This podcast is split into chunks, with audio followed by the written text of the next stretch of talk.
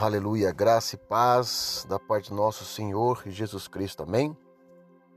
Hoje um dia maravilhoso, que o Senhor possa abençoar todos os homens que aqui estão vendo essa mensagem. Gostaria de compartilhar uma palavra no meu de coração mais uma vez, no livro de Provérbios, capítulo 3, do 5 e 6.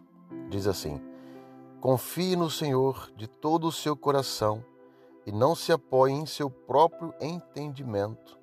Reconheça o Senhor em todos os seus caminhos e ele endireitará as suas veredas. Amém, queridos? Confiar no Senhor totalmente, entregar e descansar a nossa vida. Amém?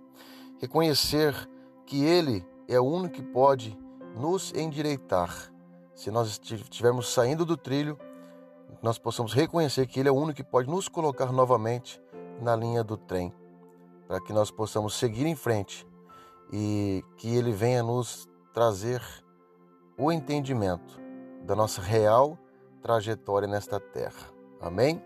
Fique com essa palavra, um beijo no teu coração, Deus te abençoe.